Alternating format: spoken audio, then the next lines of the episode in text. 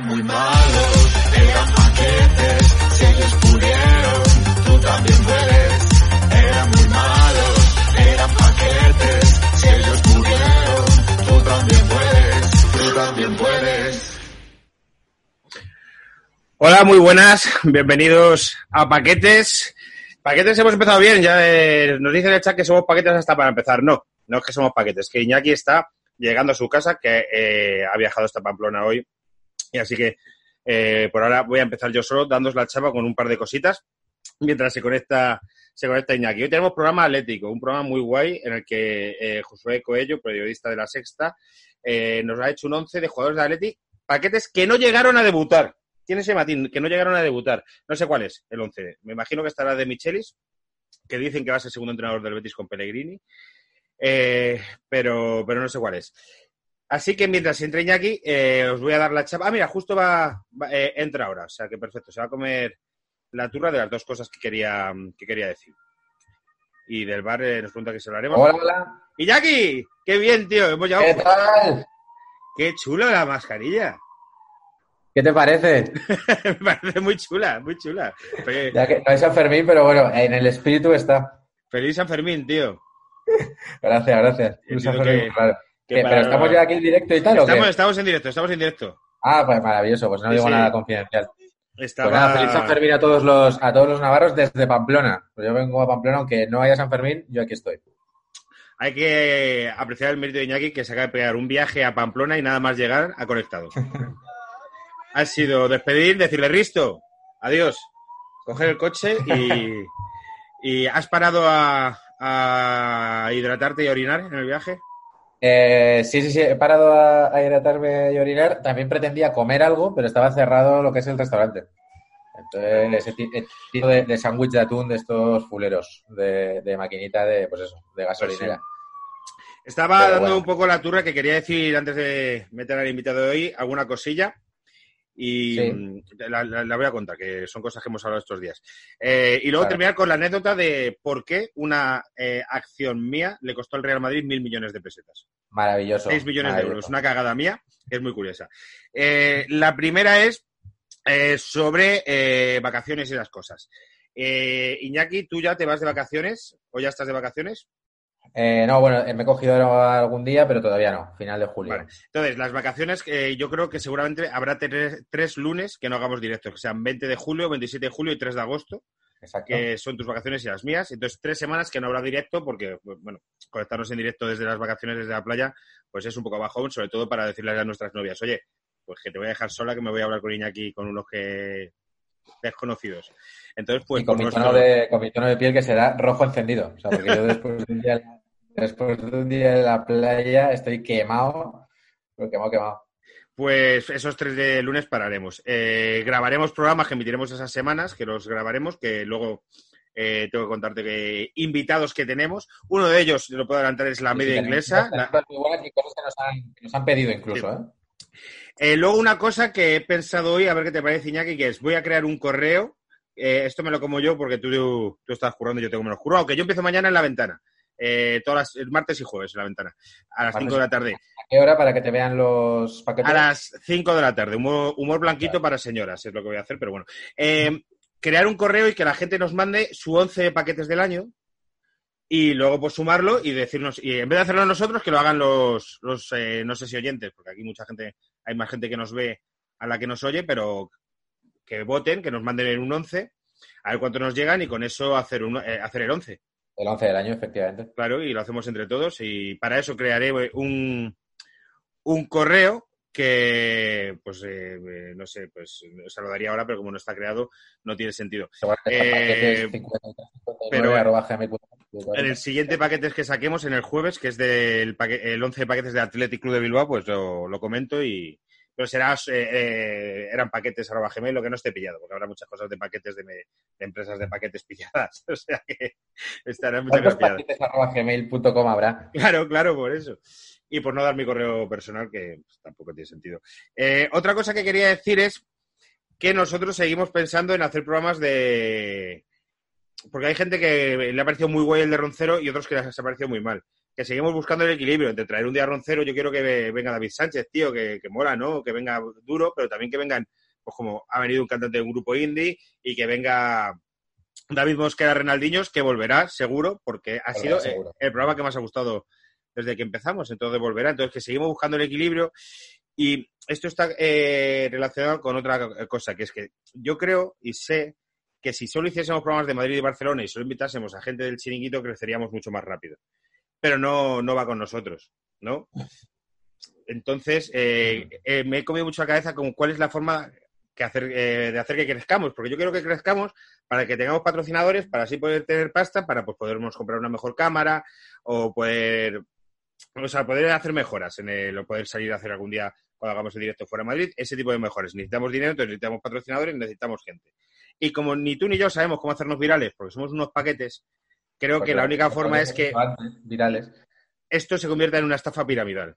Y que cada paquete nos traiga otro paquete y que, o sea, que lo recomendéis, que boca a boca sea lo que nos haga crecer. Sí, es algo que hemos hablado de lo que es la trascendencia, ¿no? Del, del chat, Esto que hablamos muchas veces de, joder, si si cogemos a, uno de los invitados, hacemos una declaración, una declaración explosiva o vamos a, Roncero, lo picamos, nos insulta y tal, pues sé que tendríamos más trascendencia y bueno, pues tenemos más visitas, ¿no? Eh, no es la idea, nosotros estamos muy contentos con, el feedback que tenemos de la gente esta que nos dice, joder, pues se ve que no hay rivalidad Madrid-Barça o es interesante lo que contáis y tal, es la línea por la que queremos seguir, tampoco necesitamos esa, nosotros tenemos otros trabajos y otras cosas y tal, tampoco necesitamos esa, esa repercusión. Eh, entonces, bueno, eso, eh, para llegar a más gente, eh, recomendamos a los paquetes que nos recomienden. eso es. Resto de gente. Y ahora, cuento la batallita y ya metemos al invitado. ¿Por qué yo le costé mil millones de pesetas al Real Madrid? Fue una cagada que hice, yo trabajaba en la página web, ¿vale? Entonces lo que hacían es que te, tenías que preparar los perfiles de los que podrían ser fichajes. Entonces era una noche que estaba yo solo. Y me dicen, oye, que el Real Madrid va a fichar a Ruth Van Nistelrooy. Hacer perfil. Ojo, Ruth Van Nistelrooy. Entonces, yo hice una noticia que era Real Madrid fichaba Van Nistelrooy. era una noticia muy sencilla, cuatro párrafos, un poco de trayectoria, quién es este señor, Ruth Van Nistelrooy, dónde ha jugado, datos y tal. Bienvenido al club, tal. Era tres semanas. Y yo había quedado ese día para salir por huertas con el chinche de Móstoles, que es mi mejor amigo de toda la vida, nos íbamos a huertas. Entonces, pues, eh, pues eh, yo una cosa que hacía era que cuando estaba guardia, a veces a venía eh, mi mejor amigo, entraba en el Bernabéu porque era amigo de guardias y, y, hacíamos botellón dentro, en la grada o tal. tenía, tenía eh, año 2006 creo que fue, tenía 23 años. Tengo voy a cumplir 36. No, voy a cumplir 37 años. O sea, hace, un chaval de 23 años, un, liante de Móstoles de 23 años. Tomando cubatas dentro del Bernabéu, se hace la noticia de Van Nistelrooy y le dio un botón... Prohibida, hemos de decir, por la Comisión de Violencia. Efectivamente. Le dio un botón de publicar noticias sin que. Entonces, la noticia no estaba en la web, pero estaba publicada. Entonces, si tú ponías Van Nistelrooy en internet, era el Google de del año 2006. Te llevaba a esa noticia. Y un chaval de las, José Luis Guerrero y el Sport, lo, encontraron. Al día sí, yo me voy de fiesta, eh, una típica fiesta de estas de mortal, eh, levanté, me levanté borrachísimo en casa de mi madre, vivía todavía ahí. El Sport, el Real Madrid anuncia el fichaje de Van Nistelrooy. El AS, el Real Madrid anuncia el fichaje de Van Nistelrooy. Tengo los recortes en casa de mi madre. Ostras, eh, la había cagado. Era, esto era top secret, era mega secreto. Eh, me llaman al curro, yo pensaba que me iban a despedir. No me despidieron, lo que hice fue, porque además yo era el becario, eh, que estuve seis meses más de becario cuando ya me iban a contratar. Y entonces el Manchester dijo, si lo, lo habéis dicho, seis millones más. Y el Madrid, ¿cómo? Pero si habíamos quedado que eran 18, dijo el Manchester, pues, Manchester, pues son 24. O 24 o 30, no me acuerdo. Calderón. Era Ramón Calderón el presidente. Estas cosas solo pasan con Calderón. El puto becario, eh, Álvaro y tal. Sí, sí, sí. Y en esa época Ferreras, que era mi jefe, y, ahí, y el César González, que era el director informativo de la SETA, me dijeron, bueno, Alvarito la has cagado, no te vamos a echar porque eres becario, pero pero vamos, lo tienes muy... Y tuve que echarle horas y tal para remontarlo, pero simplemente darle a una, a una pestaña, tío, mil millones de pesetas. No, claro, claro. Claro, claro. Todo es una táctica de negociación. y qué, qué guapo, la, el, el, porque tú eres el becario del Madrid, pero había un becario en el Sport que simplemente estaba dándole F5 constantemente de Van Nistelrooy, fichaje Real Madrid, no sé qué, hasta, hasta encontrar algo. sí. sí. sí. Joder, ser becario de periodismo deportivo es muy duro porque eh, hay gente que mandan a hacer guardias allí a la puerta del Bernabéu en pleno verano a estar. Pero bueno, esa es la anécdota. Eh, no me gusta porque luego me dicen que, que soy muy brasa, así que... Hombre, que no.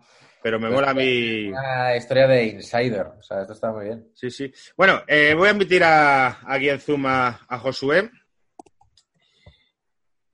Y. ¡Qué guay! Te- Josué, eh, para lo que los de iVoox no lo estáis vi- viendo, se ha puesto donde hacía los directos durante la cuarentena. ¿Qué tal, chicos? ¿Cómo estáis? Qué guay, tío. Es- es- eh, esa, esa sala la he visto prácticamente a diario durante casi tres meses. Tú y media España, porque se conoce mi salón mejor que yo. Y me iba fijando que ibas cambiando los discos. Sí, sí, sí, sí, sí.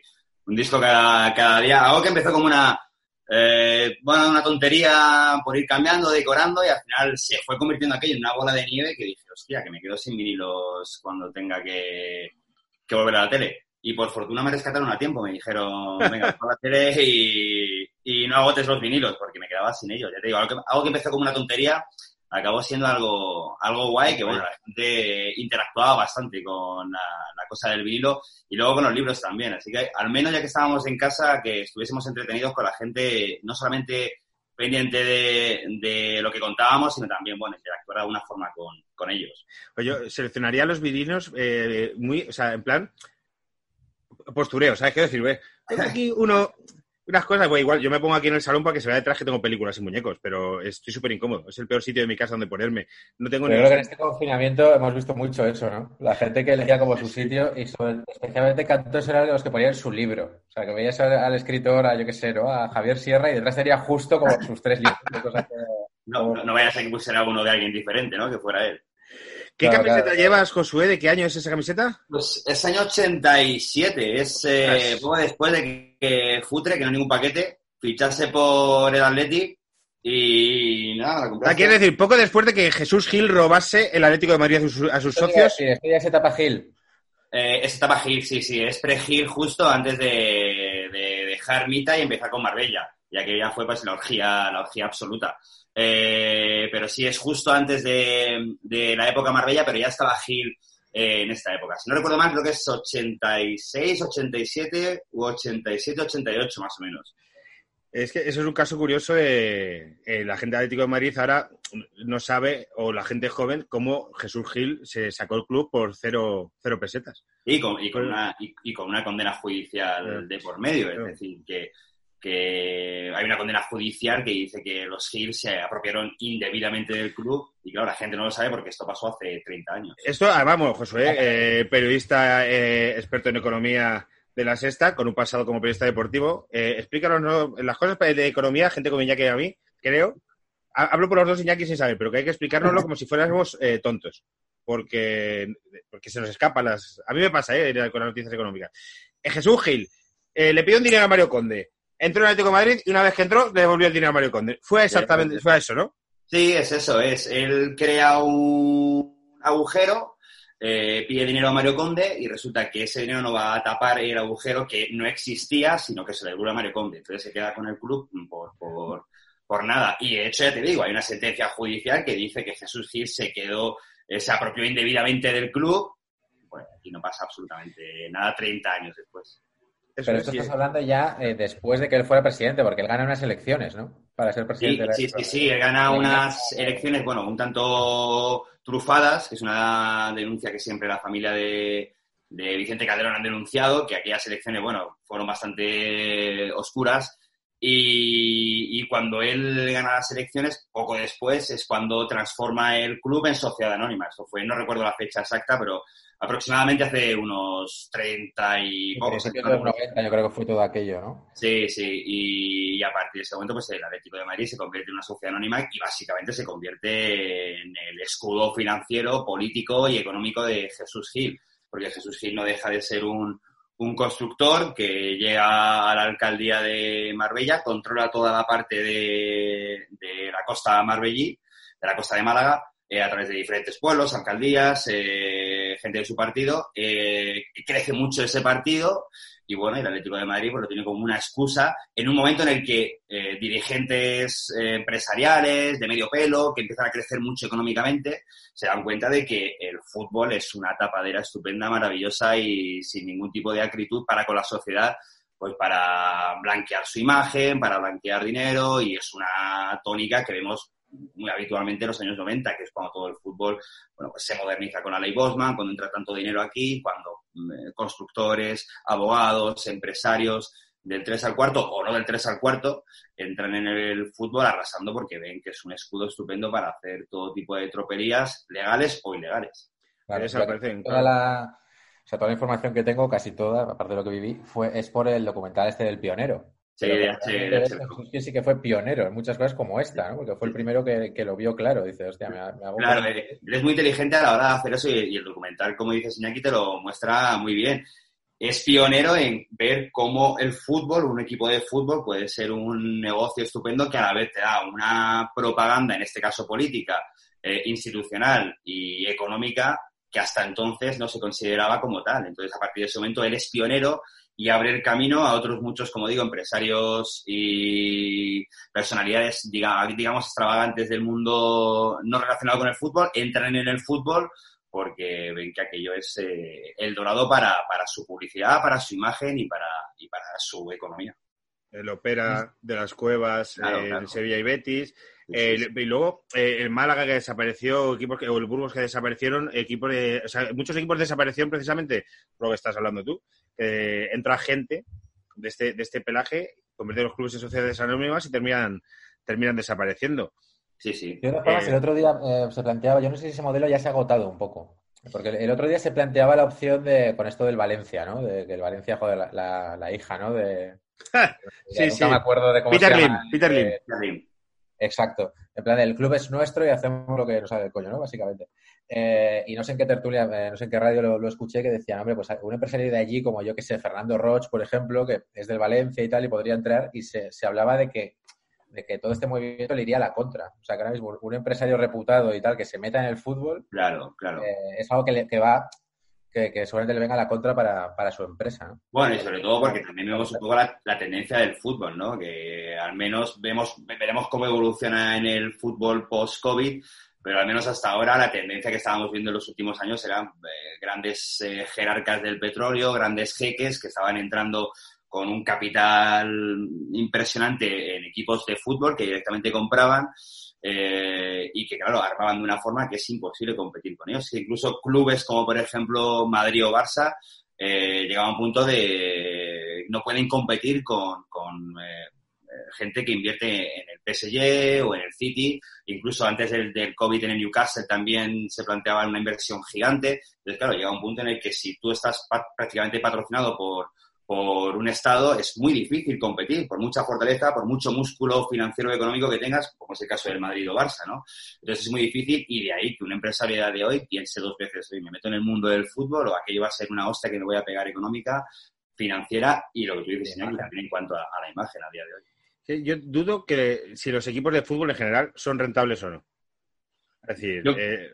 creo que no, creo que no. Lo que pasa es que al final el mundo del fútbol es un un mundo tan eh, amplio, tan, con tantos intereses cruzados, con tanto dinero que mueve, que, bueno, al final esa pelota de nieve se tapa de alguna forma, esa bola de nieve se tapa de alguna forma, pero yo creo que a día de hoy cualquier equipo de fútbol, y lo estamos viendo, por ejemplo, con, con el escenario post-COVID, ¿no? Todas las pérdidas que hemos ido viendo, el Real Madrid va a perder tanto, el Atlético de Madrid va a perder tanto, el Sevilla va a perder tanto, el Barça va a perder tanto, es decir, al final son muy dependientes de este ecosistema que en el momento en el que se para, vemos como un equipo de fútbol tiene que hacer ERTES, eh, tiene que pedir dinero público como el Tottenham. Eh, al final sí que necesita inyecciones externas en el momento en el que se para, porque es que es un mundo totalmente deficitario que se alimenta pues de una estructura que va funcionando día a día, día a día y que es gigante, que es imposible de parar, pero claro, eh, si te pones a fijarte en, la, en, las cuentas de fichajes, de nóminas, de obras, de estructura de un club, de grandes clubes como Madrid, como Barça, como Sevilla, como Valencia,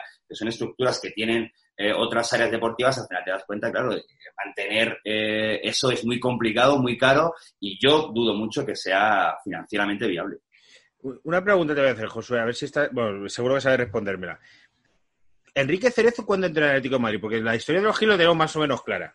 Sí. todos sabemos más o menos, además lo contaban un día, no sé quién lo contaba en la radio, que las juntas de, eh, de Consejo del Atlético de Madrid viene José Luis, o sea, eh, ¿cómo se llama? Miguel Ángel Gilmarín y dice, vamos a hacer esto y vamos a hacer esto porque el club envió, vamos a hacer esto. Básicamente es eso. Ahora hay como un israelí que ha metido pasta, que se ha comprado el chi a un chino. Pero Cerezo, Cere- Cerezo. ¿cuánto tiene del Atlético de Madrid y cuándo entra ese señor que yo creo que no tiene, que es un tío que trabaja en el fútbol y en el cine y que no sabe mucho de ninguna de las dos cosas? Eh, Cerezo es el Sancho Panza de Jesús Gil. Él entra, entra con, con él como número dos. Lo que pasa es que con un perfil totalmente bajo. El histrionismo de Jesús Gil tapaba Claro. cualquier eh, otra personalidad que estuviese a su lado. Y entonces con ese perfil bajo de Enrique Cerezo eh, ante el histrionismo de Jesús Gil, pues claro, pasaba de, de largo en los años 90. Hasta que ocurre la intervención judicial del Atleti, eh, que es el año del descenso, el año 99-2000, la Navidad del 99, noviembre del 99. Eh, intervienen judicialmente el Atlético de Madrid. En ese momento Jesús Gil eh, está inhabilitado, de hecho llega a ir a la cárcel durante tres o cuatro días y en ese momento, como no puede, como no puede seguir Jesús Gil, está el interventor judicial y meses después, cuando sale el interventor judicial, es Enrique Cerezo, el que se hace cargo del Atlético de Madrid. Hasta entonces, pues hace 20 años más o menos que está de presidente del Atlético. Rubi, sí, se llamaba interventor ese. Rubí, sí, sí, sí. El sí. tío que ese tío eh, tuvo que estar amenazadísimo por, por mucha gente, seguro. Me acuerdo que cuando salía la tele que el pobre hombre iba con una carpeta al Calderón pues a, Sí, a sí. sacar toda la mierda que tenía. Solo estuvo tres días en la cárcel. eh, Al principio sí, luego estuvo mal, solo de memoria, ¿eh? Creo que, creo que eh, cuando la intervención judicial eh, está dos, tres días en la cárcel, sufre un infarto, de hecho, Jesús Gil en la cárcel, y lo tienen que sacar, luego ya no, ya no entra después. Eh, aquello fue bastante turbio, pero en cualquier caso lo inhabilitan. Y meses después le devuelven el Atlético de Madrid a, a los Gil y Enrique Cerezo ya sigue como presidente del club y Miguel Ángel Gil como consejero delegado. Joder, madre mía, historias de, de los sopranos total. Pero bueno, vamos a meternos con paquetada y, Venga, venga. y seguimos recogiendo. Eh, eh, Josué eh, nos ha preparado un once. Eh, me, me- me mola mucho la idea, es muy, muy interesante. De paquetes de Atlético de Madrid que no llegaron a debutar con Atlético de Madrid. Que- Es muy guay, ¿eh? No es como ser paquete de paquete, que si el Atleti ya de por sí es un equipo muy paquetil, eh, con jugadores que han pasado por allí sin pena ni gloria, que han robado mm, mm, como el atraco al tren de Gales y, y, y demás jugadores, estos, fijaos que son jugadores que sí serían paquetes que ni llegaron a debutar por un motivo u otro. En algunos casos porque eran muy paquetes, en otros casos porque financieramente la operación fue una ruina o porque financieramente fue muy buena para el, para el Atlético de Madrid. Pero por un motivo u otro, eh, en algunos eh, casos, de una forma u otra, no llegaron a debutar. ¿Qué sistema, qué sistema tenemos? 4-3-3 al ataque. Hay que ir al ataque. Por una vez, por una vez el Atleti al ataque. ¿sabes? Sí, sí, sí. Eh, eh, off topic antes de empezar, ahora que dice esto Iñaki, eh, el por el primer eh, programa de paquete que hicimos, tú eres de los de eh, al Cholo se lo perdonamos todo, me imagino, ¿no? Todo, Como todos, Todo, todo, el pensamiento único. Es que esa, esa gente, es que esa gente, es que todo, todo. No, no, el Cholo es, el Cholo es, es mi mesías. Eh, eh, y espero que es de muchos atléticos. Quiero decir, no, ya en serio.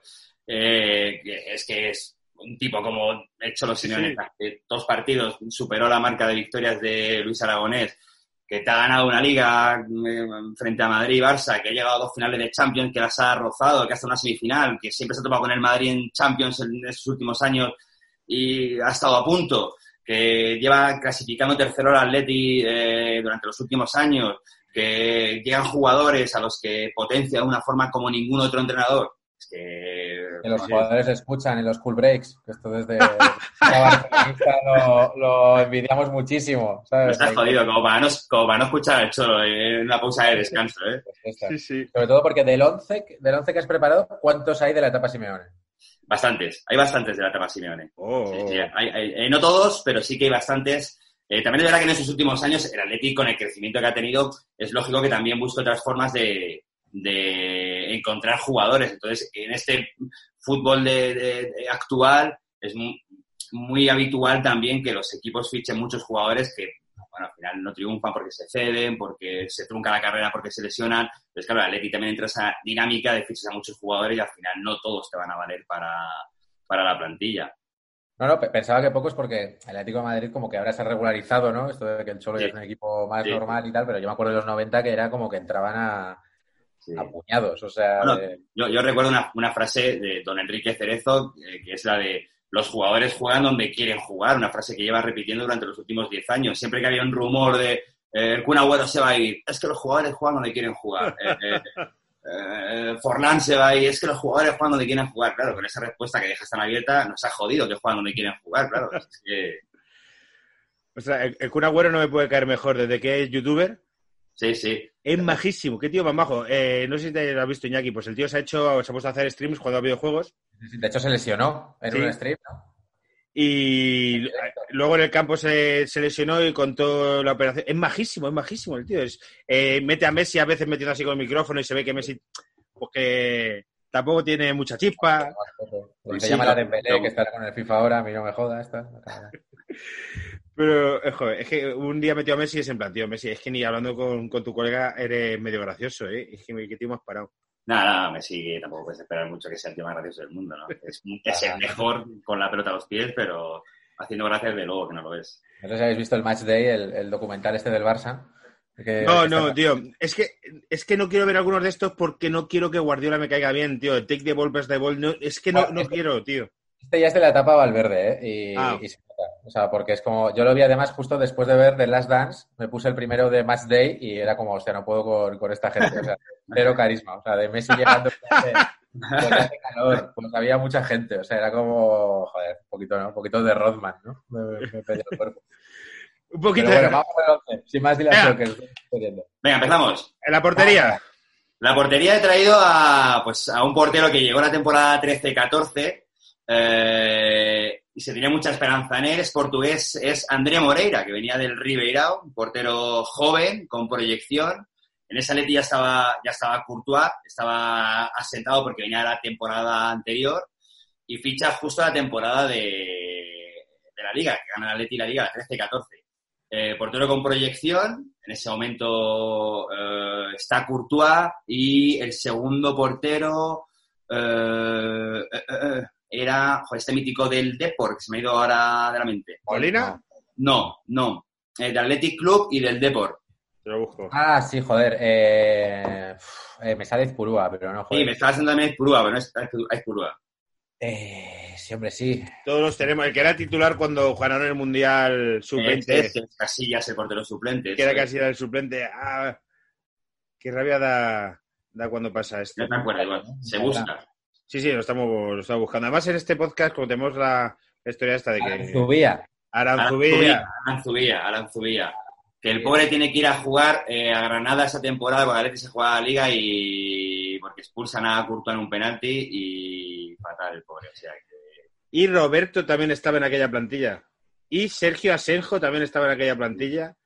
Y Bono también estaba en aquella plantilla. Joder, muy cantidad de porteros pasaron aquel año. Bueno, pues Andrea Moreira de portero, tercer portero, llega al Atleti, no tiene hueco, empiezan a cederle. Y ha estado siete años en el Atleti, siete años que se dice pronto, seis sesiones y el año pasado se desvinculó porque jugó cero minutos con el Atleti. Con estos hay muchos, ¿eh? De, de cesión por año, que ni repiten cesión. Sí, sí, que me han repetido en cesión, por lo que sea el club en el que eh, lo cede no triunfa mucho y finalmente va de un equipo a otro buscando una cesión y no encuentra así que nada, estuvo siete años en el Atleti, está seis sesiones después y el año pasado se desvinculó porque eh, con Oblak como portero Claro. titular, evidentemente no, no, no eh, ni siquiera en Copa. huele un poquito a Jorge Méndez eso, ¿eh? Sí, también, portugués, es que de- del 11 que os he traído, claro, mucho tufo a Jorge Méndez aquí con comisiones de por medio y con Sí, a sí. saber qué tipo de operaciones oscuras. Sí, sí, Bueno. mucho portugués, mucho brasileño, te digo por Jorge Méndez. Se fue a Ese- toda la liga portuguesa, ¿eh? Lo estoy mirando, Sí. Unión Madeira, Beleneses, Braga, o sea, es como se, hizo Sí, la sí. liga. Sí, sí, no, no, por eso te digo que lo va cediendo porque al final este tipo de operaciones de jugadores que no encuentran hueco, que no van a jugar y... Ser suplente de Oblak, además, porque el Cholo eh, a Oblak en la Copa le pone. Sí, eh, bueno, eh, eh, eh, menos hace dos años contra el Sevilla, eh, que no lo pone y, y, nos eliminó el Sevilla en partido de vuelta. Creo que en la ida nos gana 1-2 el Sevilla en el Metropolitano y en la vuelta 1-1 me parece. No, no recuerdo, 1-0 gana el Sevilla, nos echaron. Y a partir de ese momento el Cholo pone a hablar que... vamos, Claro, sí que- de- tonterías. Es el mejor, yo creo que estamos de acuerdo con diferencia. Sí, sí, sí, sí, sí, aparte... eh, Ya que Real Madrid y Barcelona tienen dos porteros de Sí. un nivel muy, muy alto. Sí. Pero es que lo de este señor, Macho Black, que es mucho Sí, más joven de lo que parece, tres ¿no? del mundo, ¿eh? Yo creo que No, es tremendo. Lo de, lo de Black es tremendo. Es un portero, además, ya no solamente la agilidad que tiene, sino la fuerza que tiene para sacar determinados balones que van a un palo, van a la escuadra, y no solamente es que llegue, sino muchas veces lo bloca, muchas veces lo despeja a córner o lo despeja eh, al lateral para que no pueda rematar ningún delantero. Es tremendo lo la, fuerza que tiene la agilidad que tiene. A vamos, Black, vamos, un lado Atleti, puntos, eh, eliminatorias, es tremendo lo del portero. Bueno, por supuesto. De hecho, se salió, ¿no? Jo- Josué, nos preguntan en el chat, eh, en el chat, eh, una pregunta al invitado. ¿Celebras tus cumpleaños con los de la bolsa? ¿Es verdad eh, eso que dicen que allí siempre es Navidad? No, eh, pues mira, voy a decir una cosa de la bolsa. Eh, es un palacio muy bonito, eh, es precioso, pero ya no tiene casi ambiente, porque antes sí que había señores mayores que iban allí a ver sus cotizaciones en directo, pero desde hace unos años ya no se permite eh, que estén allí. Entonces ha perdido mucho encanto el edificio de la bolsa sin los señores mayores que iban allí a preguntarte cualquier cosa o a, o a, eh, fisgonear un poco qué estabas haciendo allí en un entre directo y directo y ha perdido un poco de ambiente, joder, porque la bolsa dentro sigue teniendo todavía mucho encanto eh, del Novecento y como un palacio muy, muy, muy bonito. Y sin embargo, dentro ha perdido ambiente. Ya solamente estamos los tres, cuatro periodistas que estamos en directo, la gente que trabaja allí, pero los eh, señores mayores que iban a, a- allí a ver cómo estaban sus cotizaciones ya no están y es una pena. Joder, en la bolsa, claro, yo me imagino antiguamente con mucha gente, claro, con la gente ahora los trades los haces con el móvil. Claro, claro. Claro. Sí, sí, antes en los corrillos, que de hecho siguen todavía, hay columnas en la, en la bolsa que te, que te dicen, este es el corrillo de las empresas de electricidad. Entonces, claro, las empresas cotizaban en ese momento y, y la gente iba allí para, para escuchar de viva voz cómo estaba la cotización. Una pregunta te voy a hacer también off topic, pero de sí o no, porque si no eh, nos vamos a ir a otro tema. Pero es que tengo un amigo, tengo un amigo que está obsesionado con que le meta pasta a las bitcoins. Digo, tío, Seguramente no, ese amigo seas tú mismo, ¿verdad? no, no, no, no, mi Me amigo, conozco, este amigo soy yo. el chivo, el chivo. Mi amigo el chivo que vive en Londres dice que sí, que, que esto va a crecer mucho. Yo es que no lo veo claro y veo todos los días los precios y eh, a eso hay que meterle dinero. Yo de, de- de inversiones tampoco quiero aventurarme mucho, que ahí estamos jugando con la pasta de, de Claro. la gente y, y cada uno es muy libre. No, pero, pero es verdad que parece que el Bitcoin es un producto de inversión o un producto financiero que ha perdido bastante interés ¿no? en los últimos años, que sí que era una cosa que hace unos años, eh, cinco o seis, eh, parecía que hay un boom del Bitcoin, todo el mundo invertía en Bitcoin, todo el mundo ganaba mucha pasta con el Bitcoin y ahora parece como que está un poco de capa caída, que ya nadie habla del Bitcoin, que de hecho cuando se habla es para hablar de malas inversiones y demás. Parece como que tiene un poco de mala imagen. Quiero comprarme una casa y, cuando hablo con mi novia es solo eh, hora primitiva o no hay manera. Y siempre nos llevamos a lo mismo. Y esto de los bitcoins, yo pensé, joder, ¿y si ahora meto 2.000 euros y dentro de 10 años son 200.000, como Claro, la hombre? Pero tienes instrumentos a lo mejor de inversión un poco más seguros, ¿no? Que el Bitcoin. Pero bueno, sí que es verdad que el Bitcoin, visto como daba rédito, es una inversión que puede ser un pelotazo. Lo que pasa es que es verdad que está un poco de capa caída por... por... A mí me da la sensación de que llegamos tarde. O sea, que en su momento los que ganaron, ganaron, pero que ahora ya lo dice todo el mundo. Hay fake news de Risto compra bitcoins. Ya es Claro. como. Ya es como que los tontos ahora. No, sí, el- mercado, desde luego, no es tonto, ¿eh? El mercado puede ser un poco aleatorio y un poco azarístico y depende de muchas cosas, pero tonto no es. Y cuando la gente deja de comprar un producto es por algo. O sea, que al final eh, sí que la tendencia de, de lo que te va a dar dinero te lo va dando el propio mercado eh, según las tendencias. Pero es un sitio que, repito, no me quiero meter porque se juega con la pasta de la gente. Además, que yo tampoco soy mucho de, de entrar en mercados porque son muchas inversiones y mucho dinero de por medio y cuando hablamos de pasta, Sí, sí, sí. sí. cada uno que se, que se mire la cartera. Vamos con el lateral derecho. Venga, lateral derecho, lo traigo. Es Julio Alves. Ficha por el Atleti en la temporada 2011-2012. En realidad este tipo es central. Pero como está malo, yo lo pongo de lateral derecho porque va a ser igual de malo de central que de lateral derecho.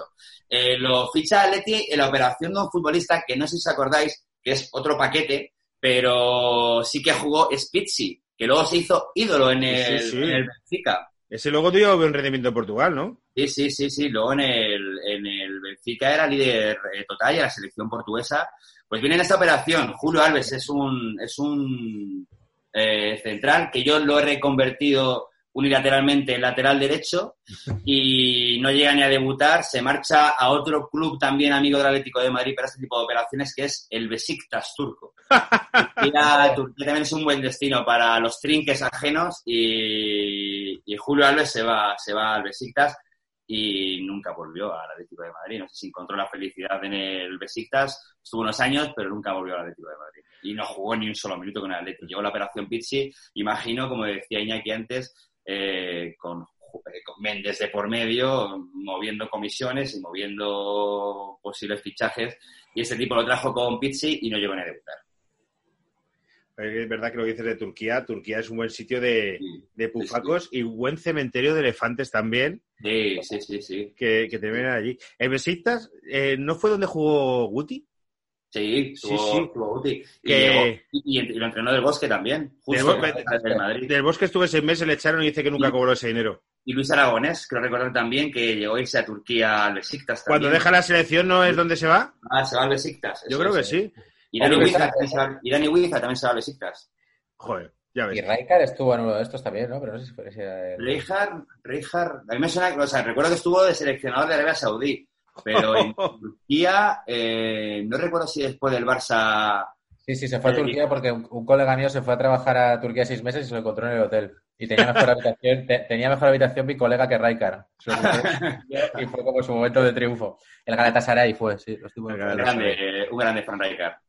Eh, hay un vídeo de Guti cuando juega Besiktas que le invitan a un programa deportivo y le mete fichas a la presentadora con el traductor traduciéndole las fichas que eh, le dice algo así como ¿qué haces luego? Vamos a cenar y el traductor y es, bu- es buenísimo en plan Guti nada más llegar tío diciendo a ver soy Guti y he venido a Estambul a pasarme Estambul Y el traductor jugándola también. Sí, Esto- sí, lo sí, digo sí. después, Me lo voy a pasar y me lo voy a pasar y se lo pasa. Joder. Eh, vale eh, Volvió al Sporting de Lisboa, el hombre, el Sporting de Lisboa B, y luego el Río Ave y se retiró. Y se retiró, ¿no? Bueno, creo que ha hecho un gran favor al fútbol retirándose. Mira, nos dice que no que Aragonés se va al Fenerbahce vale al Fenerbahce, Ah, Fenerbahce, la Fenerbahce, Fenerbahce, me fue a mí la memoria, Fenerbahce. Y Negredo, Negredo también está por ahí. Joder, macho, es verdad que en Turquía. Turquía y Grecia. En Grecia también se va mucho. De mucho hecho, con el. Besiktas, no sé si os acordáis, la temporada que explota, la temporada previa que explote Diego Costa en el Atleti, él está a punto de irse ese verano al Besiktas. De hecho, está cerrado ya el traspaso de Diego Costa al Besiktas. Y a última hora lo para el Cholo y el extracomunitario que se va del Atleti, eh, creo recordar que es el Toto Salvio. Eh, Ah. Estaba entre el Toto Salvio y Diego Costa, porque todavía no tenía la nacionalidad española Diego Costa. Y era agosto y está a punto de, de venderlo al Atleti. En el último momento lo para, es cuando viene de la, de la lesión de del año anterior, que había estado en el Rayo, la segunda mitad de la temporada, que se está en el Rayo, salva al Rayo y, y vuelve al Atleti y ese verano está a punto de venderlo al Atleti al Besiktas. Y lo para el solo en el último momento, eh, venden al Toto Salvio y, y la rompe Diego Costa aquella temporada. Termina metiendo un gol al Madrid en la final de la Copa del Rey. Sí, sí, Sí, sí. sí. Joder, cómo me jodió. Aquella final, aquella final eh, es cuando Diego Costa explota totalmente. Porque empieza la temporada, de hecho, Falcao y, y Adrián de delanteros centros y termina Diego Costa y Falcao en esa final en el Bernabéu, le gana Leti 1-2. Adrián está en Osasuna ahora, ¿verdad, Iñaki? Sí. Estamos una hora. ¿Y, Bueno, y, y qué tal? Porque ese chico siempre da la sensación de que es muy bueno, pero que no. que, que va a Ahora pasar como está. paquete. Le está Bueno, eh, ahora está en más el mayor, y con todo partido lo están rotando muchísimo. Arrancó bien, ¿eh? el partido de, de Anoeta, el primero después del confinamiento, dio un pase de gol muy bueno y tal, y estuvo bien, pero ya, o sea, está jugando, otros están jugando Marc Cardona, creo, y tal. Va saliendo, pero uf, le cuesta.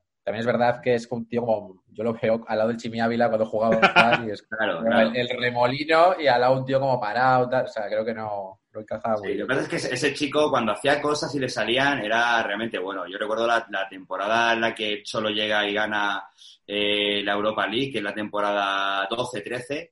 Eh, esa temporada Adrián, sobre todo en la Europa League, eh, hace un partido en Hamburgo concretamente que es tremendo. Cuando ese chaval le salen las cosas, era, era muy, muy bueno. La temporada de la Liga también hace, hace muy buenas cosas. Marca el Chelsea en semifinales de la Champions también. O sea, era un chaval que cuando le salían y tenía confianza, era bueno, pero claro, eh, al final entre vas a un equipo, va, creo que fue al Porto también. eh, Con Lopetegui, sí. Claro, con Lopetegui, vas, vienes, no terminas de asentarte, pues al final es un chaval que, que no le han salido las cosas y lo que dice Iñaki, lo comparas con el Chimi que se come el banderín, pues claro, Claro.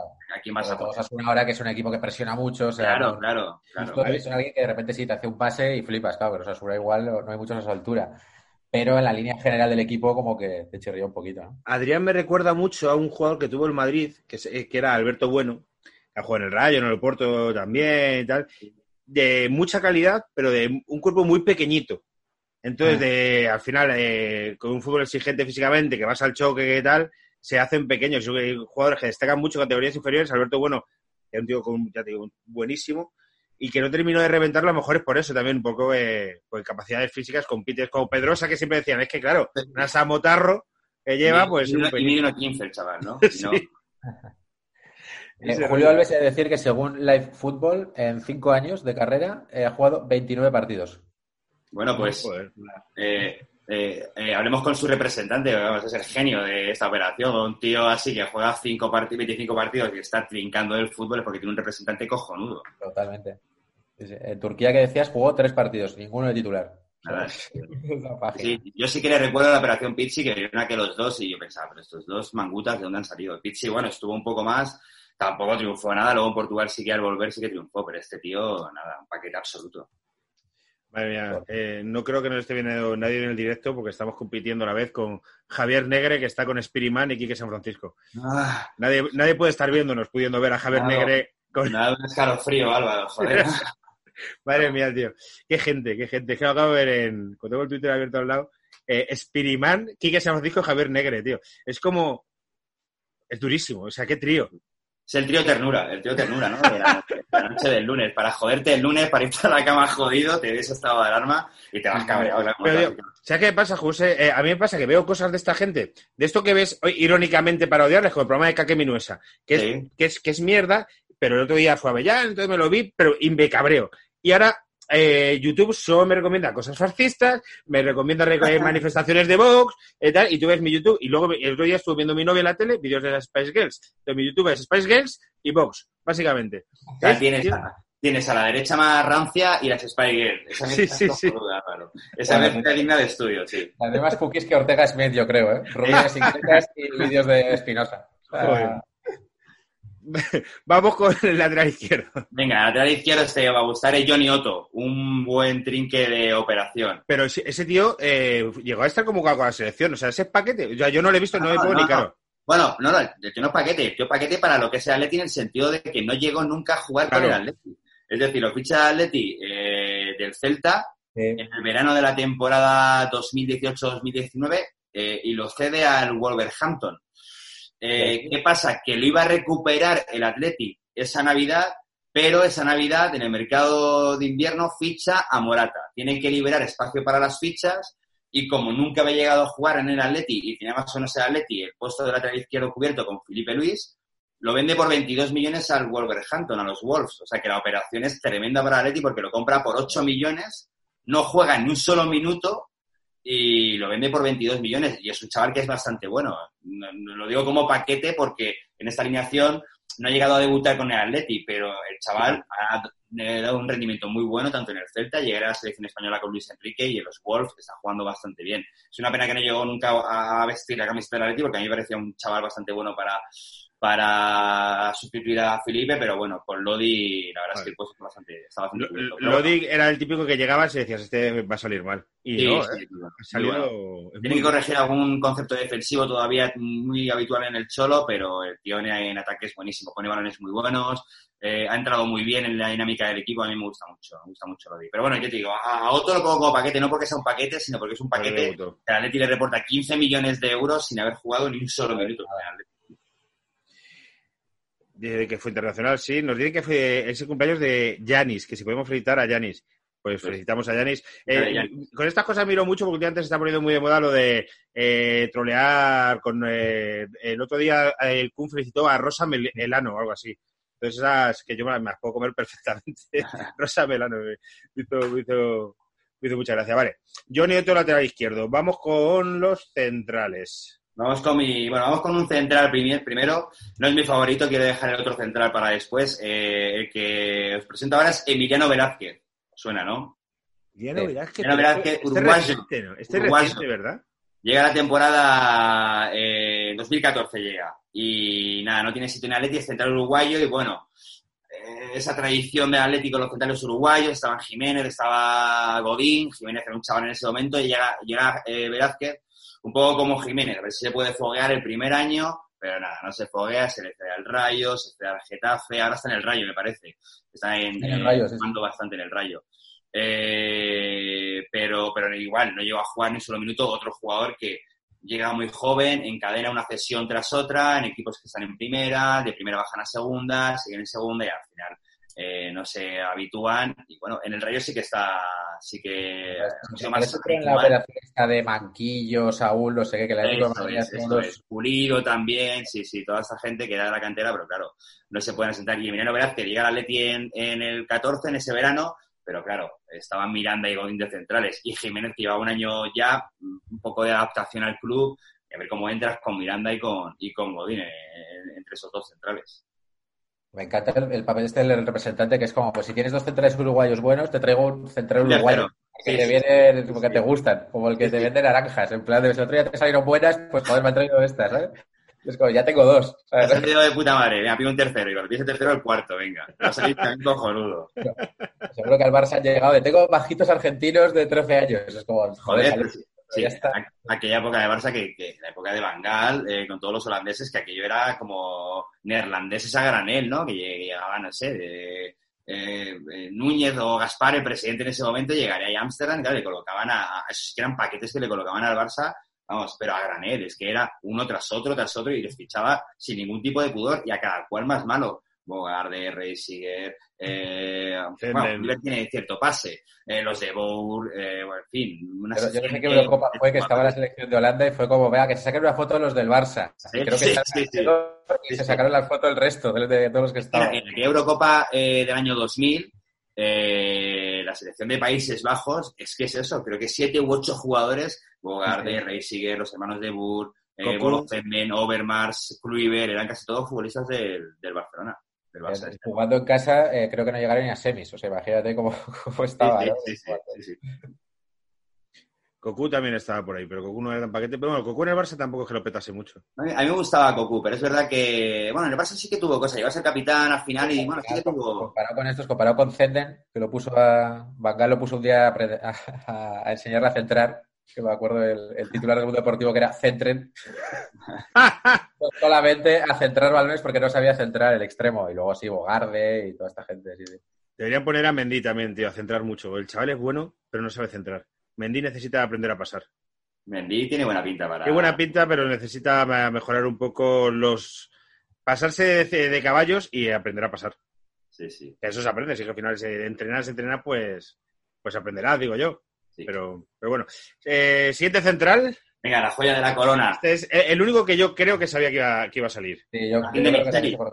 Martín de Michelis llega al Atleti libre del Málaga. Eh, bueno, ya estaba un poco en el caso de su carrera, pero en ese momento, temporada 2013-2014, todavía, bueno, se espera que pueda rendir algo. De hecho, yo recuerdo conversaciones con mis amigos en las que yo llegaba a decir que, yo creía que la pareja de centrales que esa temporada terminaría jugando era Godín de Michelis, porque me me parecía que de Michelis aún tenía nivel para venir al Atleti y podía ser un buen fichaje. Pues vamos a una pretemporada a Paraguay, creo recordar. Jugamos en Paraguay. Vuelve el Atleti y según vuelve el Atleti eh, se baja de Michelis del avión y lo venden al City porque se lesionó un central que en ese momento no, no recuerdo si era Company, que tenía el City, no recuerdo el otro central que era, se lesiona y tiene que fichar el City a un central de urgencias y ahí está don Enrique Cerezo para sacar a relucir su eh, innegable talento y coloca a Martín de Michelis en un mes de cero euros a 5 millones de euros eh, y con él empezó la orgía de 2014, yo lo tengo clarísimo, en el momento en el que Alex eh, él fue el, el inicio de todo, todo aquello de aquella gloriosa temporada, sin duda, vamos. De duda. Michelis contigo empezó todo. Sí, Sí, sí. sí, yo empecé todo. Pero yo creo porque allí, allí estaba Pellegrini, ¿no? Que allí estaba la historia. Pellegrini estaba en el Málaga y entonces tal. Y Pero- es que se lo va a llevar de segundo entrenador en el Betis, el idea de Michelis. Es que lo de Pellegrini, ¿Así? sí, de- de- se ve que, claro, sí, sí, exactamente. Es que, de- de- de- que eran colegas. Fíjate. Pues es que yo Ah, me bueno. acuerdo que, que yo no sé, yo creo que fue una campaña mediática o alguien quería, porque en el momento en que se lesionó, que no sé quién era, no sé si era Company, fue como se lesionó a las 11 de la noche y a las 11 y 5 era como toda la prensa diciendo, pues de Michelis, pues de Michelis para ya que lo tiene el- el- No, ya, ya te digo que aquel día Enrique Cerezo sacó a relucir sus dotes de negociador nato y lo que tú dices, a las 11 se lesiona el central del City de turno y a las 11 y 5 estaba a montar un avión en barajas de Michelis dirección Manchester. Y sí, no, no, fue como, claro, todos lo veíamos súper obvio, en plan de no, no, claro, claro, tendrá que fichar a David Chelis, el City, que no tiene dinero ni posibilidades de fichar a nadie. Y se lo encasquetasteis, sí, sí. Sí, sí. Bueno, pues voy con el medio centro, que Venga. tampoco medio centro, pero lo hemos ubicado un poco de medio centro porque, total, va a dar igual donde lo ubiquemos. eh, esa a Rubén Micael, no sé si os acordáis de Rubén Micael. Hostia, este era otro portugués, ¿verdad? Otro portugués que llega, este ya con Falcao. La- el fichaje de Falcao eh, del Atleti se anuncia en un, en un partido en el, en el Calderón, en verano, en pretemporada, contra el Vitoria de Guimaraes. Y al descanso de ese partido se anuncia el fichaje de Falcao por el Atleti en el videomarcador. Entonces, el pueblo loco allí. ¡Ah, Falcao! Un becario como Álvaro que metió la zarpa y lo metió en el videomarcador. Claro, exacto. Venía Falcao, joder, ese es el máximo goleador de la Europa League con el Porto, que le mete solo cinco goles al Villarreal. Al futbolista que ficha a Atleti, al país, el pueblo, a Falcao, y de repente en pequeño, y Rubén Micael también llega al Atleti. ¿Qué cojones es este tipo que acaba de venir? Bueno, pues lo ficha por 5 millones, ¿eh? O sea, la operación Falcao eh, Atleti, eh, este tipo viene incluido en el pack y él solo cuesta 5 millones. Ostras. Claro, es lo que hablábamos antes, el claro ejemplo de la intermediación de los representantes para colocar determinados futbolistas que van a través de fondos de inversión o van con un lazo enganchados al futbolista bueno, en este caso Falcao, y ya de paso pues eh, llevó a Rubén Micael, que cuesta 5 millones, no juega ni un solo minuto en el Atleti, y lo mismo, hace eh, una larga lista de cesiones al Zaragoza, al Braga, lo vende finalmente a Leti por 3 millones, le saca 2 millones a la operación, pierde 2 millones en esta operación y es un fracaso absoluto de operación porque quien llega a jugar, el tipo es malísimo, creo que en el Zaragoza jugó igual, muy pocos partidos, eh, bastante, bastante mala operación financieramente para el Atleti y evidentemente deportivamente para el Atleti porque es que no llega a jugar ni un solo, ni un solo minuto. Sí, pues el típico el que decía antes Iñaki, de estos que se pasan toda la liga portuguesa. Estoy viendo.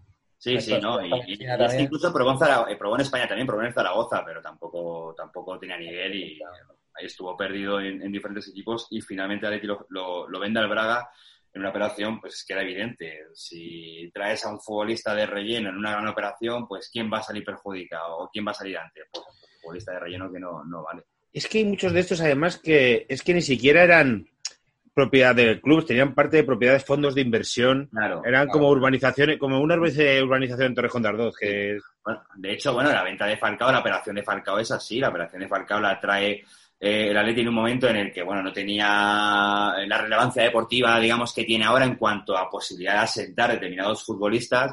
Entonces, el Atleti es cuando empieza a tirar de fondos de inversión para poder financiar operaciones de jugadores. Te pago 60 millones de euros por los derechos de un jugador que va a estar dos años y que luego el fondo de inversión lo va a mover donde reparta más dinero. En el caso de Falcao, además, que la operación fue muy buena para todas las partes porque fue un futbolista que llegó aquí ya siendo muy bueno, pero es que los dos años que estuvo en el Atleti fue tremendo aquello. Entonces, claro, se, se, se revalorizó una barbaridad y el fondo de inversión lo movió al Mónaco, que de hecho, vamos, Falcao, cualquiera que le pregunte sabe que Falcao en ese momento no quería irse del Atleti y Falcao se va, como decíamos antes, eh, marcando en el Bernabéu en la final de Copa. Él no se quiere ir del Atleti porque está muy bien. es que era capitán general del Atlético de Madrid. Claro. Eh, un año que quedó muy arriba en la votación de Balón de Oro. Es eh, un tío que metió un gol eh, antológico en una final de Europa League. Sí, Marca, marca, marca dos, a la, Dos. dos. dos al Athletic Club. Sí, sí, le marca dos en esa final. El tercero es de Diego Rivas y los dos goles que le marca al Athletic Club son tremendos. Y luego en esa Supercopa de Europa de ese verano contra el Chelsea se casca un hat-trick también impresionante. Que yo, de Era- hecho, era temía eh, eh, que, que, que el Atleti vendiese después de ese partido contra el Chelsea a Falcao, a Falcao, porque marca cuatro goles él solo en la final de la Supercopa y yo temía que hiciesen, como diríamos, hacer un hatinga, que es que te vendan a un futbolista del Atleti en el último minuto, que el Atleti es un clásico también de hacer este tipo de cosas, de vender a un futbolista en el último minuto y claro, te quedas sin recambio. Y yo temía de verdad que después de aquella final el Atleti vendiese a Falcao porque era tal la exhibición que estaba dando, tanto en la final de la Europa League, toda la temporada, como aquella final de la Supercopa de Europa contra el Chelsea, que yo tenía que lo vendiese en el último minuto por un pastizal. Que además revoloteó un poquito el, Flore- el Florentino Fichador, ¿eh? sí, sí. Florentino Ahí estuvo, Fichador. ahí estuvo el oscuro madridismo de nuevo aleteando por- sobre determinados jugadores. Siempre revolotea. O sea, Sí, sí. con Torres, con Agüero, con Falcao. Siempre No, lo al final, para asustar un Como poco. está la mierda esta de hay un pacto entre caballeros, que es una cosa sin sentido, el Real Madrid lo único que ha fichado del Atlético de Madrid en los últimos años es Teo Hernández, que fue un pufaco también, que nos comimos alguna cosa. O sea, una cosa de, de, de locos, tío. Y que, que pasa entre caballeros. Yo con el Atlético de Madrid diría, pues, a Lucas Hernández, que luego ha salido mal, a por él, hay que ir a por él, cosas así. Sí, sí.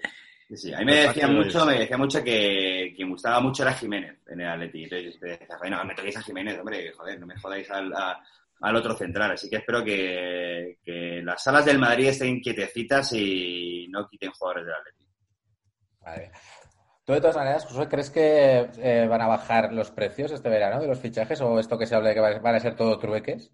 De Hombre, momento los yo- ha habido ya han bajado. El tipo Sí, Werner, todos esos que han sí, sí. en la Premier eh, van más baratos. Bueno, y mira, y mira, dices tú, Iñaki, de la operación de Trueque, el caso de Pjanic y, Claro. y Bueno, eso tú, eso es un arreglo para no apoquinar los, los directivos, ¿no? Por lo que Claro, bueno, yo creo que es una operación muy mala para el Barça, pero bueno, más allá es el concepto. Yo sí que creo que, claro, es que los futbolistas han devaluado, bueno, el fútbol en general, que es un poco lo que hablábamos antes, ¿no? A la hora de si es rentable o no es rentable el fútbol. Yo creo que no es rentable y uno de los motivos por los que hablábamos es que en el momento en el que se para eh, el fútbol, el mercado futbolístico va detrás y se devalúa muchísimo, ya no solamente por la calidad concreta del futbolista, sino porque ahora mismo creo que los, los clubes no tienen capacidad económica para acometer una operación de 80, 90, 100 millones de euros por un futbolista y muchísimo menos probar como estaba el mercado antes, probar con futbolistas que no sabemos cómo mm, serán y se pagan, pues, Dembélé, ¿no? 120 millones de euros por un proyecto de futbolista que al final hemos visto que, que tampoco ha salido bien. Yo creo que eso hasta dentro de 3, 4 años,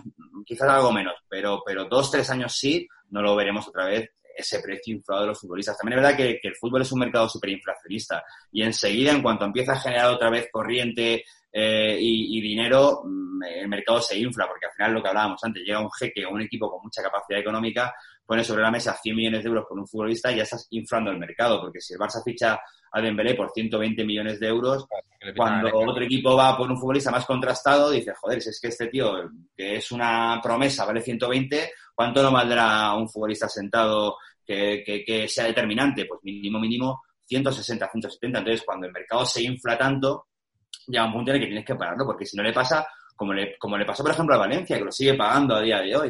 El Valencia tuvo una época de, de Vini Rosas en el que fichaba jugadores muy parecido al Atleti también, eh, justo en el descenso eh, que jugabas Europa, tienes mucho dinero, en el momento en el que dejas de jugar Europa, que ahí está la clave de todo, cuando dejas de jugar la Champions, que es la verdadera competición que a los clubes les da muchísimos ingresos por, por los derechos televisivos, por, por la imagen que supone para, para, para el club, porque bueno, porque eh, la UEFA te paga por ir avanzando en, en rondas, es lo que te da muchísimo dinero y en el momento en el que dejas de estar tres, cuatro, cinco años seguidos en Champions, lo notas muchísimo y los fichajes se devalúan. Y es el claro ejemplo, por ejemplo, del, del Valencia de los últimos años, que ha tenido, ha tenido que vender jugadores eh, a un precio mucho más bajo de lo que realmente tenía, porque lo que necesitaba era liquidez, porque claro, tenía un, una plantilla para Champions que estaba jugando eh, o Europa League o directamente no jugando en Europa, y eso son pérdidas económicas para todos los clubes. Totalmente. Yo, de todas maneras, eh, claro, no hay dinero, entonces se dice, bueno, pues entonces se quedarán quietos, ¿no? No ficharán. Yo creo que, que sí que quizá funcione esto del- de, los trueques o tal, por, o sea, por mover todo lo que hay detrás, que a mí me, me cuesta pensar que el mundo de representantes y tal se va a quedar parado. O sea, que, No, me- que se cambia el Lautaro por Rakitic y no sé quién, Pero ¿sabes? no- son trueques que es en plan, yo te ficho a uno por 60 y tú a uno mío por 50, para que eso siga activo, no es te cambio a uno Claro. por otro y me paga la Claro. diferencia. Ahí está el secreto, es que eh, eh, los, los clubes, eh, la tendencia que también van, a hacer- van haciendo es que en su hoja de balances van mirando de un año a futuro. Entonces, ellos ya van planificando para cerrar sus balances con un año vista. Es decir, yo planteo que de aquí a un año mi balance sea eh, 100. Entonces, claro, si tú estás planteando en septiembre que tu balance en junio va a ser 100, tienes que cometer operaciones en las que vamos a valorar a tu futbolista, aunque sea un trueque, en 40, para Claro. que el mío te lo valoro en 70, pero que al cambiarlo yo salga ganando con 30. ¿Para qué? Para que mi balance se pueda cerrar. Eh, Ingeniería fiscal que al final hacen los clubes para poder cuadrar los balances. Y más ahora que, bueno, de, de aquella manera están un poco atentos al tema del fair play y demás. Es que lo de Arthur, por ejemplo, que es el ejemplo que estamos pensando, eh, era algo así como que el Barça vendía a Arthur por 62, pero fichaba a Pjanic por 60 en- Claro, y claro. un artículo largo que me leí y que no entendí porque estas cosas de... Claro, e, es, es para cuadrar. julio con el cuadrar, beneficio de la venta, ¿no? Entonces es como, pero el gasto ya es achacable al ejercicio siguiente, entonces eso por es. cuadras esta temporada. es. Y, y- y aunque, y aunque el futbolista no valga esta cantidad, yo eh, lo marco con esta cantidad para que al cuadrar mis cuentas pueda ser un balance positivo. No voy a eh, evaluar a un futbolista en menos dinero que si no me va a salir balance negativo. Entonces, al final hay ingeniería financiera e ingeniería fiscal para que los balances puedan cuadrar independientemente de que, en este caso, Artur esté valorado en X y Pjanic esté valorado en tal. Lo valoramos en esto para que en el trueque tú y yo salgamos ganando y punto. Lo de Files en Ineto fue otra, es que fue otra igual. también, por Eh, el, Ba- el Barcelona tiene ahí muchas Sí, cositas, ¿eh? Lo que pasa es que El es un Barça rico haciendo- dinero. Entonces intentamos hacer movidas de estas para Claro. parecer que tenemos, pero es que estamos tiesos. Si fuimos a por Nolito hace un par de años y no había manera de quitárselo al Sí, Celta. Es que el Barça lleva haciendo esto un par de años, lo de la ingeniería eh, financiera, eh, eh, que el jugador que he fichado no se haga oficial hasta la semana que viene, que es cuando empieza la nueva temporada, para que computen el balance del año que viene. Es decir, una serie de, de tejemanejes en cuanto al balance, final hacen que el futbolista sea una moneda de cambio, tú te vas allí, yo me vengo aquí y me da igual lo que valgas, que a mí lo que me importa es que en el papelito y en el balance lo tenga equilibrado y punto. Vamos a, a meterle caña al 11 porque tenemos que chapar en Sí, 15 sí. minutos, que hay otro programa.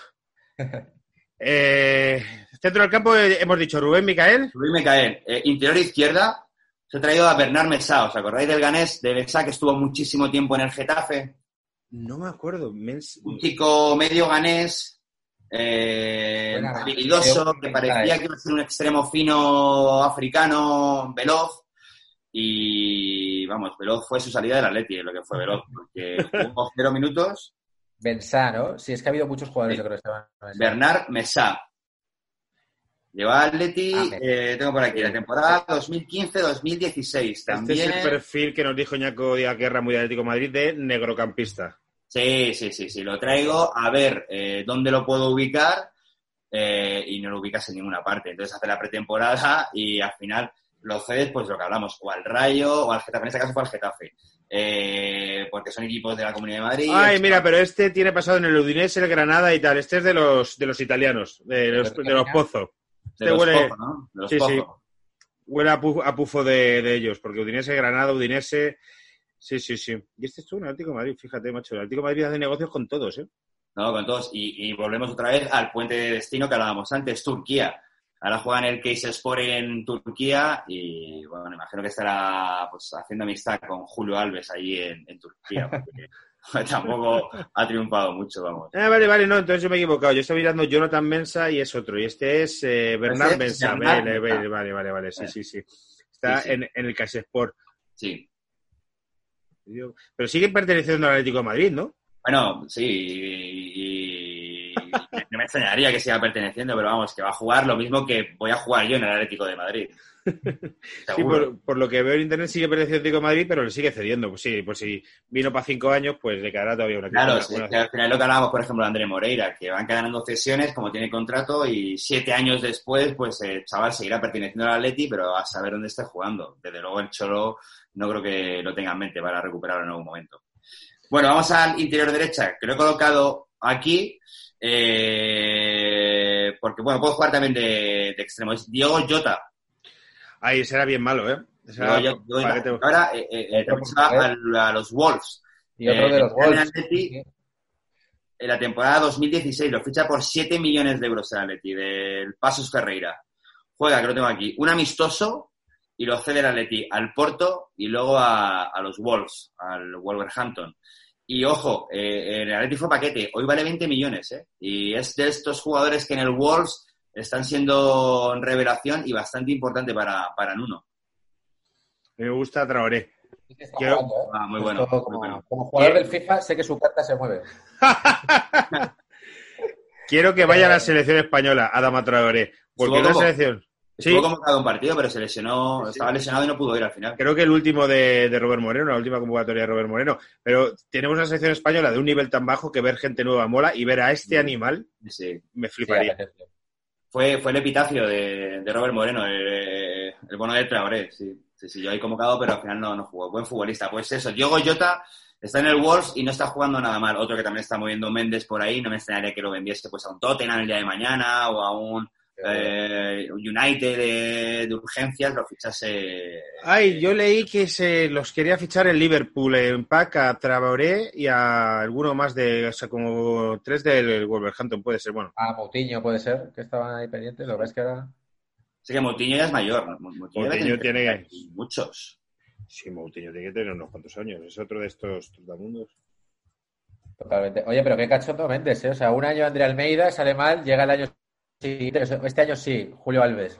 Siguiente. Sí. Este año sí, Rubén Micael. O sea, siempre lo, siempre lo cuela. No, no, hombre, eh, Josh Méndez es un genio, siempre tiene algo, alguna laguna a la que pescar. Ese tío no se cansa nunca de, de- de pescar y es que en el Atleti es un caladero para ir, pues eso, mercantilizando futbolistas de un sitio a otro y lo va cediendo como hablábamos antes, lo cedes a un equipo portugués, a un equipo turco, a un equipo eh, de la Liga Española, veremos si funciona y si no funciona, pues al chaval lo vamos moviendo y, y hasta que se canse lo vendan y deje de jugar al fútbol. Yo tenía un compañero de universidad eh, que trabajó en, en Informativos La Sexta, que a lo mejor lo conoces, que Miguel Cuesta, que dejó de trabajar en deporte, trabajó además, que curró conmigo y fue compañero de clase de la universidad. Y dejó el, el periodismo para dedicarse a representar jugadores. A lo mejor podría volar que viniese alguna vez un representante para que nos contase cómo va todo eso, eh, exactamente.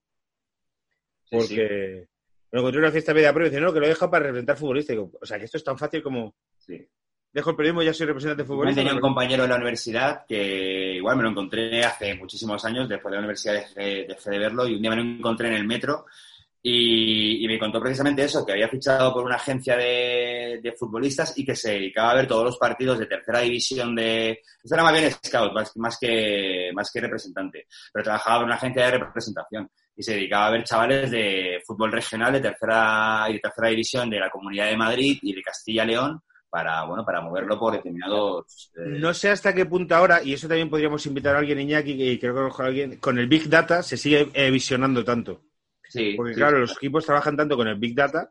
ya los utiliza muchísimo aparte es, es interesante por eso porque eh, tirando de clásicos irte a un campo de la, de la regional madrileña por ejemplo un domingo por la tarde en noviembre diciembre que hace un frío de la hostia o en, en primavera que hace muchísimo calor Claro, irte ahí a ver chavales, 22 chavales, 25, 26 que vayan a jugar con 16, 17 años, a ver cuál te puede valer para un club o para moverlo, es una, es una tarea, ojo, eh, eh, O sea, importante. no- nos dicen en el chat, ¿no? Que con el Big Data llamará la atención gente y ya será como irlo a ver y tal, ¿no? nos dicen en el chat una muy buena que es eh, Adama Traoré, Iñaki Williams y Ansu Fati, delantera de España. Habría Pero- gente en este país que no le gustaría. A mí me fliparía, Bueno, ¿eh? Me fliparía bueno, porque además... Bueno, Habría gente en tus recomendados de Twitter que, que no le gustaría esa delantera.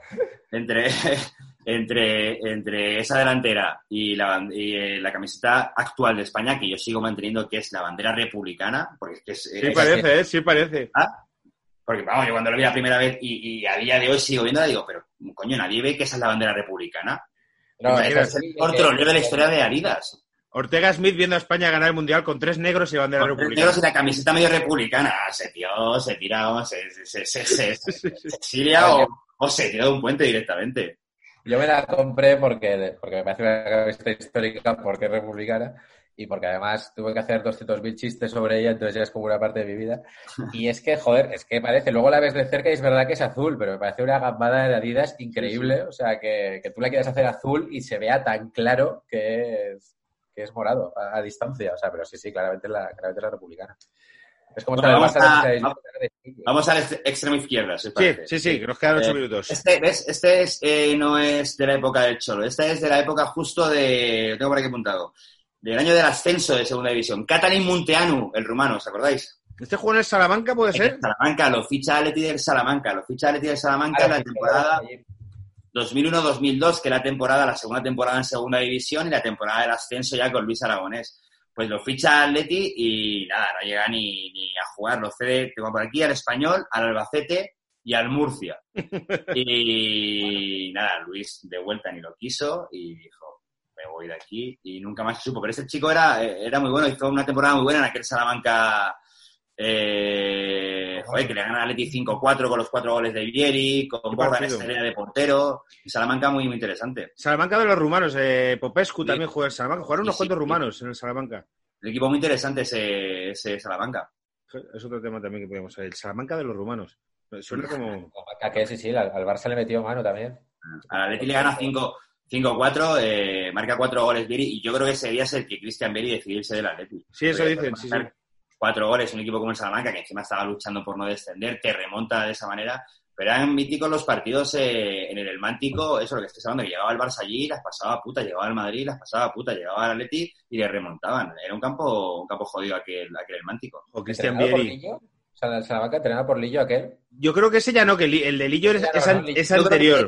sí, es el, es el del ascenso eh, a primera división. Yo creo que es- ese Salamanca ya no estaba, ya no estaba Lillo. Yo creo que Podría- es- ¿Puede que estuviera Jorge de Alessandro? Puede ser, puede ser. Eso puede ser, puede ser, sí, sí. Para cambio, Jorge ¿eh? Alessandro. De Lillo a de Alessandro. No Es mal. verdad. Sí, sí, tío. En el Salamanca Lillo está en el del 92 al 96, sí, pues será cuando, cuando sube. Joder, Lillo tiene una carrera de tan errática siempre. Bueno, un día, un día podemos eh, eh, hacer un paquete de, de Lillo. Sí, sí, sí, sí, sí, sí, sí. Sí, sí, sí, sí. Sí, sí, a mí todos Actual estos, segundo entrenador del City, ¿no? Sí, Todos estos- en todos estos brasas eh, me mola. Sí, sí, me voy a dejar de, de- desmontarle la cabeza de la Sí, sí, sí. Sí, sí, total. 1-0 no se puede. Por favor, por favor. Soy amante del unocerismo. Con sangre lo firmo. vamos. No, eh, efectivamente, sucedió a Lillo para bajarlo a segunda. O sea, estaba Para bajarlo. Intentaron a Alessandro para salvarlo, pero no. no Menú- menuda mentira de entrenador también de Alessandro.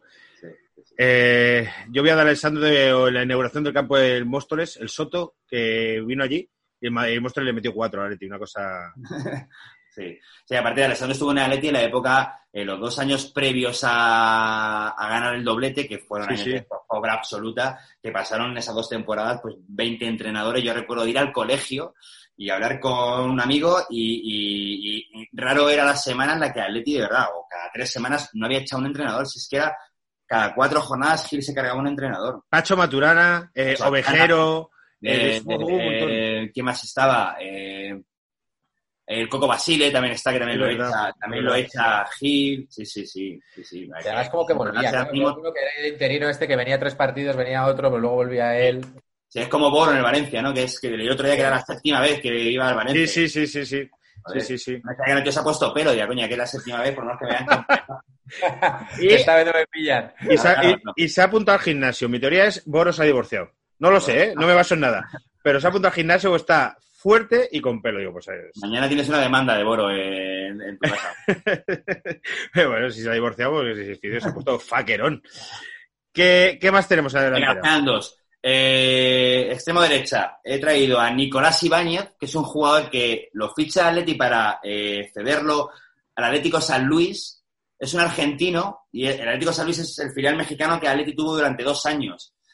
Lo fichan y en justo diciembre de 2019 se especula que puede traerlo al Atleti ante los problemas de gol, es decir, hace unos meses.